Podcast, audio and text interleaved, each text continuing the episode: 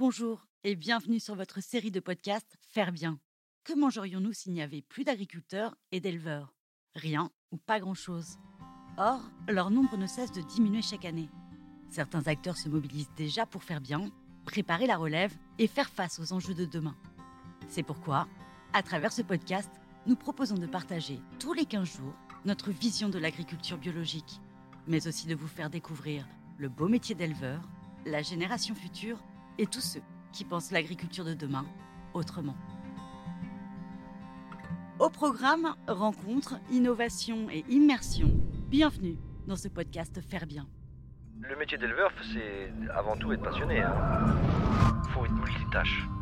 J'ai fait le choix de passer en bio parce que je voulais retrouver euh, le vrai métier d'éleveur, c'est-à-dire euh, être autonome, reprendre euh, les décisions un travail beaucoup plus enrichissant, plus agréable. La preuve, hein, tu m'accompagnes ce matin. Aujourd'hui, je suis plutôt militant et j'encourage surtout le consommateur à consommer bio et envisager bah, une bio à grande échelle. De toute façon, aujourd'hui, on ne devrait même plus parler d'agriculture conventionnelle. Ça devrait être la bio la norme.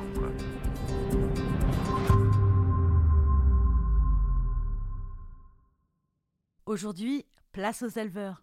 Et c'est à Val d'Ary, dans le Calvados, que vous allez faire la connaissance de François Roulant, qui nous a ouvert les portes de son exploitation de lait bio. Amour du métier, respect du vivant, bienvenue au cœur de la nature et parmi les vaches, où vous découvrirez le quotidien et la vision d'avenir de ce professionnel passionné. C'est à une vingtaine de kilomètres de Caen que nous arrivons enfin chez François. La rencontre se situe au sein même de son exploitation qu'il gère maintenant depuis quelques années avec son associé Arnaud. Après avoir traversé un charmant village dont la Normandie a le secret, nous arrivons sur les lieux. Et pas de doute, nous sommes au bon endroit. Face à une grande bâtisse nichée dans un écrin de verdure, nous sommes accueillis d'emblée par le meuglement des vaches et le chant des oiseaux. François, la cinquantaine énergique, vient à notre rencontre. C'est parti pour une visite de sa ferme, de champ en champ et jusqu'à la nurserie des veaux. Suivez-nous à travers cette immersion bucolique. Bonjour, euh, je suis François Roulant, je suis éleveur et je suis exploitant depuis 1994.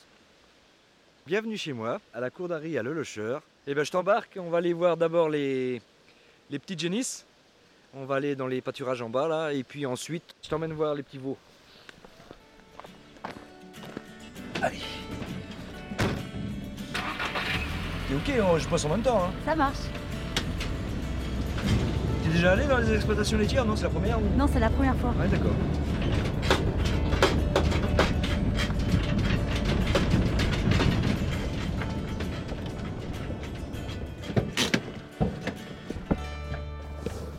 Ok, voilà, on y va Allez, allez Viens Ah, elles viennent ou pas Allez, allez Allez, filles Allez, allez, allez, viens. Donc là, je vais en profiter pour les compter. Et puis, euh, regardez surtout à cette période-là les yeux. Parce qu'il y a les insectes euh, qui provoquent des fois des infections. Donc je les compte d'abord parce que ça bouge. 1, 2, 4, 5, 6, 7. Tout le monde est là. Vient les alimenter, ça permet d'avoir un contact avec elles tous les jours, de s'assurer que tout va bien, et puis voir aussi euh, euh, les femelles qui seraient aptes à avoir un bébé. Ah oui, disons, aujourd'hui ça souffle un peu, hein. j'espère que tu m'entends. Donc euh, ça fait partie du travail quotidien. Ces génisses-là, qui ont environ 14 mois pour les plus vieilles et un an pour les plus jeunes, sont aptes, au moins pour celles qui ont 14 mois, à recevoir un bébé et qui assureront dans 9 mois euh, la naissance d'un veau et elles pourront commencer à, produire du lait. Elles seront avec leur veau euh, toute une période euh, pour qu'ils reçoivent le, colostrum. C'est riche en vitamines, oligo et ça permet d'écarter tout risque de maladie sur le petit veau. Et ensuite, la, vache laitière va rentrer dans le cycle de la production et elle produira entre 15 à 20 litres par jour. quoi. Donc ça pendant 10 mois. Et le but c'est que après elle fasse un veau à peu près tous les ans. Quoi. Ça, fait... Bon bref, là aujourd'hui il y a 26 génisses. C'est ce que l'on a chaque année. Et ces 26 génisses qui représentent à peu près 18-20% du troupeau. Et c'est à peu près la norme euh, qu'on s'est fixée, sachant que le troupeau vieillit plutôt bien, donc euh, cette euh, proportion va plutôt baisser.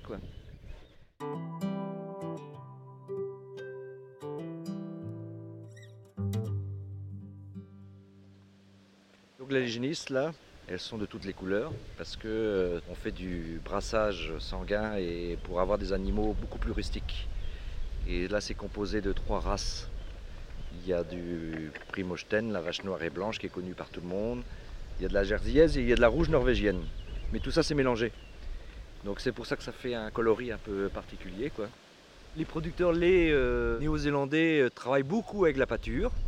C'est eux qui ont inventé un peu ce modèle-là parce que ça fait des vaches résistantes, des vaches plus petites qui peuvent maximiser le pâturage et très longtemps. Et ça a donné ce qu'on appelle la vache kiwi. Et ils l'ont baptisé kiwi parce que le kiwi c'est l'emblème du pays quoi. Regarde celle-là, elle est jolie avec sa, son trèfle dans la bouche. parle justement le brassage euh, des races là. Nous on a plutôt des vaches euh, plus légères qu'avant. C'est une race euh, qui a plein d'avantages, hein, notamment qui produit un lait de qualité exceptionnelle, qui est légère, et on recherche aussi des vaches un peu légères pour justement pour aller pâturer très longtemps, sans qu'elles abîment le sol. Quoi. Nous ici on essaie de maximiser la pâture, sachant que ne fait pas toujours beau, hein. des fois il pleut et ça pourrait marquer le sol. Et les vaches légères nous permettent d'aller plus longtemps dans les pâtures parce qu'elles respectent plus le sol, euh, elles s'enfoncent pas.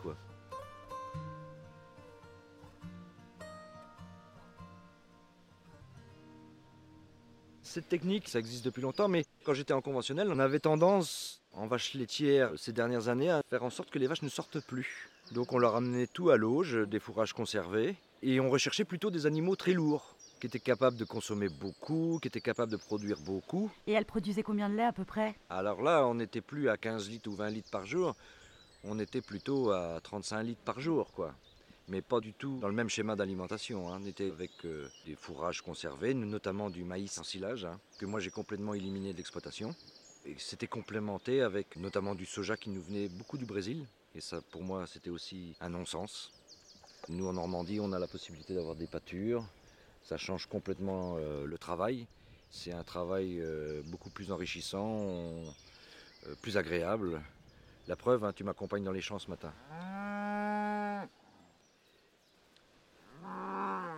Tu vois, c'est ça un peu l'inconvénient, c'est que des fois elles sont un peu trop dociles et elle pourrait être joueuse.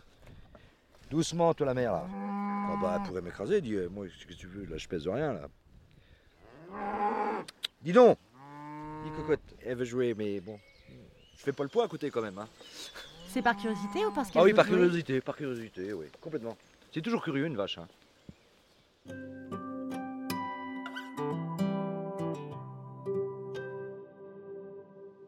Allez, vas-y, je t'emmène voir un autre lot. Euh, ce sont des génisses toujours là, donc, mais par contre ce sont des génisses, elles ont un an de plus et vont faire leur bébé bientôt là, dans un mois quoi, pour une grande majorité. Donc on va les voir. Là on est vraiment en lien direct avec la nature. Hein. François, est-ce que tu peux nous décrire un peu ton exploitation? L'exploitation se compose de 160 hectares 135 en pâture. 25 hectares sont consacrés aux céréales, hein, des mélanges de céréales euh, redistribués ensuite pour euh, les animaux. concernant les vaches laitières, on est sur un bloc de 55 hectares composé de 45 parcelles. Les vaches euh, circulent sur l'ensemble des 45 parcelles en ayant une parcelle par jour pendant toute la période printemps, automne. L'été, c'est un peu plus compliqué parce que la sécheresse euh, fait qu'on est obligé de redistribuer des fourrages en, complément. Elles te regardent là, elles savent que tu vas venir? Oui, oui. Là, elles savent que c'est l'heure de la cantine. Alors là, on va être, tu vas venir avec moi, mais tu vas rester un petit peu à l'écart. Hein. Je vais te dire pourquoi, parce qu'il y a un monsieur là-dedans. Et des fois, le taureau, lui, il n'aime pas les personnes qui tiennent un micro.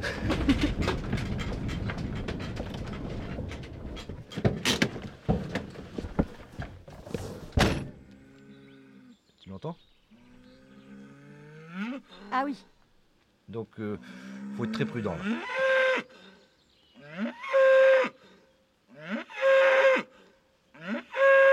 Mais euh, ça veut dire quoi ça? Ça veut dire qu'éventuellement, euh, c'est moi le chef. Pas touche à, à mes filles. hein. Mais tu peux venir, mais tu vas rester à proximité. Ça marche. Ce qu'il aime vraiment pas, hein, c'est euh, quand on manipule des animaux. hein.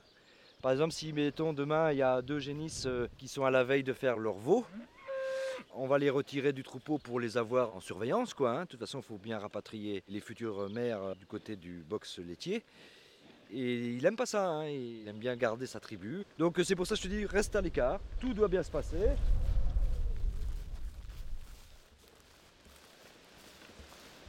Voilà, j'ai fait le tour, puis j'ai regardé surtout euh, les mamelles, tu vois, euh, commence à voir les pics qui descendent là.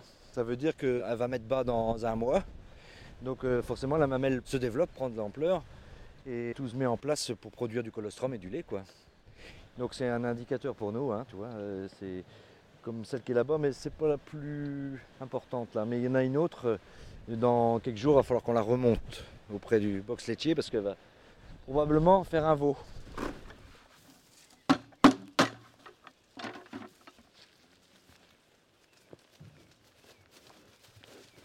Allez, allez, viens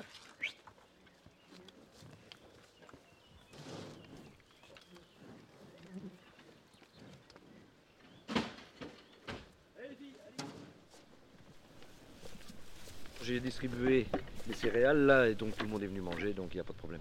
Ce sont des céréales produites sur la ferme, donc toujours dans le cycle bio et dedans il y a des petits pois, de, l'orge et du triticale. Je surveille les yeux aussi parce que tu vois il y a des mouches à cette saison là. On leur donne des blocs euh, à lécher. Dans ces blocs il y a des, des végétaux, hein, notamment de l'ail, qui est un répulsif pour les insectes, pour les mouches. De toute façon, en bio, le cahier des charges, il est clair, hein, c'est euh, pas de pesticides, hein, pas d'engrais chimiques, un recours très limité aux antibiotiques vraiment dans des cas de force majeure, mais nous, on s'emploie à utiliser le maximum de méthodes alternatives, quoi. Donc des plantes, euh, on utilise aussi pas mal l'homéopathie, euh, toujours dans un souci, c'est d'avoir un lait irréprochable pour le consommateur, hein, sans trace de rien du tout, quoi. Et puis tout compte fait, tu vois, là ça fait 10 ans qu'on pratique, et ça va très bien, pas de souci. J'ai fait le choix de passer en bio parce que je voulais euh, retrouver euh, le vrai métier d'éleveur, c'est-à-dire euh, être autonome, reprendre les décisions. Vraiment aujourd'hui ce qui me motive, c'est le nouveau challenge en agriculture. hein. C'est ce qu'on appelle la conservation des sols, c'est-à-dire ne plus retourner les sols, semer des céréales sur des couverts vivants. Et ça c'est toute une technique qu'on doit redécouvrir. C'est un challenge passionnant en ce qui me concerne, en tout cas aujourd'hui. C'est vraiment euh, au quotidien euh, de la réflexion et de voir le végétal euh, qui évolue différemment, c'est vraiment important pour moi. Et puis ensuite, je considérais qu'on ne pouvait pas continuer comme ça. Il fallait bien changer les méthodes, il fallait avoir une agriculture beaucoup plus saine et puis surtout respecter l'eau. Parce qu'en fait, quand on, utilise des pesticides, des engrais, on a tendance à polluer les nappes. hein. Et au final, euh, on boit l'eau qui est au bout du circuit. Aujourd'hui, euh, plus possible de travailler comme ça. Il faut qu'on protège l'eau, il faut qu'on protège l'air. Parce qu'en fait, tout ça, c'est quand même un bien qui ne nous appartient pas. hein. C'est un bien commun, hein. ça appartient à tout le monde. Aujourd'hui, je suis plutôt militant et j'encourage surtout le consommateur à consommer bio et envisager euh, ben, une bio à grande échelle. De toute façon, aujourd'hui, on ne devrait même plus parler d'agriculture conventionnelle, ça devrait, ça devrait être la bio la norme.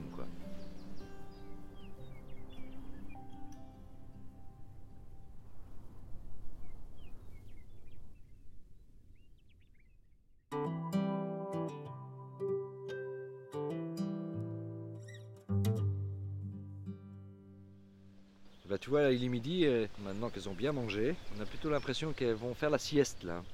Et puis de toute façon, elles vont remanger cet après-midi. Et puis nous, on viendra les chercher ce soir pour la traite. Et puis après la traite, elles vont revenir ici. Ça va bien avec moi par derrière. Attention où tu marches. Il y a des bouses hein, dans les champs. hein. Trop tard. Ça porte bonheur. Eh ben, je t'emmène voir les petits veaux. On y va? Allez.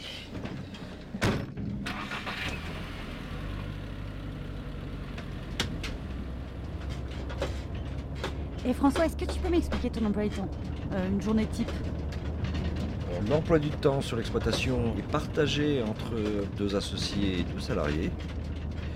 On tourne sur tous les postes. Ça permet aussi de varier et de ne pas travailler en monotâche. Donc la journée type, c'est d'abord le matin très tôt la traite. En général, la personne qui démarre est au poste à 6h le matin. Mais puisqu'on est en partage du travail, le lendemain, c'est euh, la personne qui a démarré à 6h est au repos, il démarque à 8h ou à 9h. Enfin voilà, il y a un emploi du temps bien cadré. Euh, Sinon, ben voilà, c'est la traite, c'est le soin des animaux, le soin des petits veaux, le lait euh, que l'on distribue aux petits veaux. C'est le tour des pâtures quand c'est l'été, c'est les foins si c'est la période. Le métier d'éleveur, c'est avant tout être passionné, hein, parce que tu vois, ce qu'on est en train de faire, hein, on va aller voir toutes, on surveille, euh, mais c'est sympa de s'apercevoir que tout va bien et on continue et demain on recommence. Il faut être multitâche. Il faut être éleveur, il faut être capable aussi d'être très bon techniquement sur l'exploitation des terres. Il faut faire du social parce qu'il y a des salariés, il faut s'occuper de la comptabilité. C'est un métier euh, très large. On s'épanouit tellement avec euh, nos animaux et puis on est en plein air. La preuve, je suis pas pressé de partir en retraite.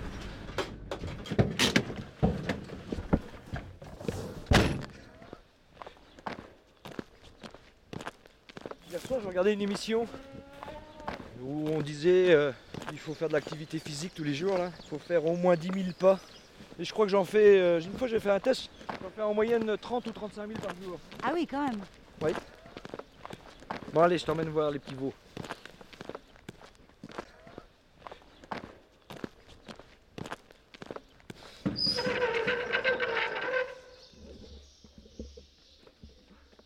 Allez, loup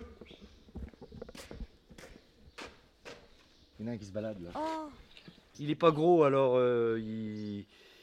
il est un peu volatile. Il passe à travers les barrières et tout ça quoi. il est trop mignon. Allez le loup, debout. Il va partir comme une fusée lui là. Allez terre. Allez, allez, dis donc. Allez, lève-toi.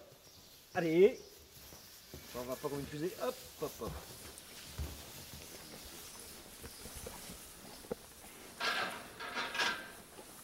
Allez. Allez. Alors ce que j'ai de plus jeune là, ils ont euh, trois semaines, un mois là. hein. J'en ai pas, je n'ai pas eu de mise bas là euh, ces jours-ci. À côté, ils sont légèrement plus vieux, hein, les quatre. Ils ont plutôt euh, un mois et demi et eux, ils font plutôt 70-80 kilos. En moyenne, ils boivent deux fois 3 litres, 6 litres de lait par jour. Donc euh, distribué le matin et le soir. Ce qui est en train d'évoluer c'est que l'année prochaine, à cette saison, c'est-à-dire euh, printemps-été, ils recevront du lait quand même dehors, mais ils seront dehors. Donc ils auront un petit euh, tapenti pour se loger en cas de mauvais temps. Et du coup, euh, on importera le lait dans le champ à l'aide de milk bars. C'est tout simplement un gros, un gros récipient avec plein de petites tétines. Quoi. Et quand est-ce qu'elles sont tes prochaines mises bas Les prochaines mises bas, là, c'est dans les jours qui viennent. Là. Il, y en a, il y a- il y a des vaches en préparation, donc euh, dans, dans 8 jours. quoi. J'en attends 4 là. Ça nous arrive des fois d'avoir euh, beaucoup de veaux. ouais. C'est des fois assez difficile à gérer, mais on peut se retrouver avec une, euh, ouais, une quinzaine de petits veaux à mettre sous les mers et tout ça. Quoi. Ouais, des fois c'est un peu chaud, quoi. mais bon, ça dure pas. hein. Ça arrive deux ou trois fois par an. Quoi. Il y a une période où il y a beaucoup de mise bas. Alors c'est sûrement une conjonction de plein de phénomènes. Et puis il y a les effets, les effets lune. Quand c'est la pleine lune, eh ben, en général, on se retrouve des fois avec une avalanche de veaux. Quoi. François, toi qui as investi dans la pépinière, tu penses quoi justement de ce programme? C'est une démarche que je trouve euh, hyper intelligente. Euh, c'est aussi euh, trouver, comme l'indique son nom, des, nouveaux candidats, hein, même qui sont du milieu euh, autre que le milieu agricole. Et on a besoin de ça aussi pour renouveler nos exploitations. hein. C'est incontournable. Et c'est pour ça aussi que je me prête au jeu pour, bah, pour faire évoluer les choses. Quoi. Allez,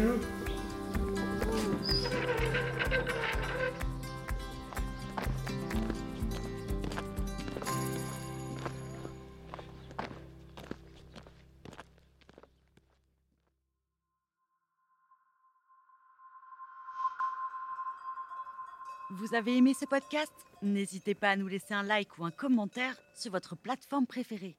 Et pour ne manquer aucun épisode, abonnez-vous. À bientôt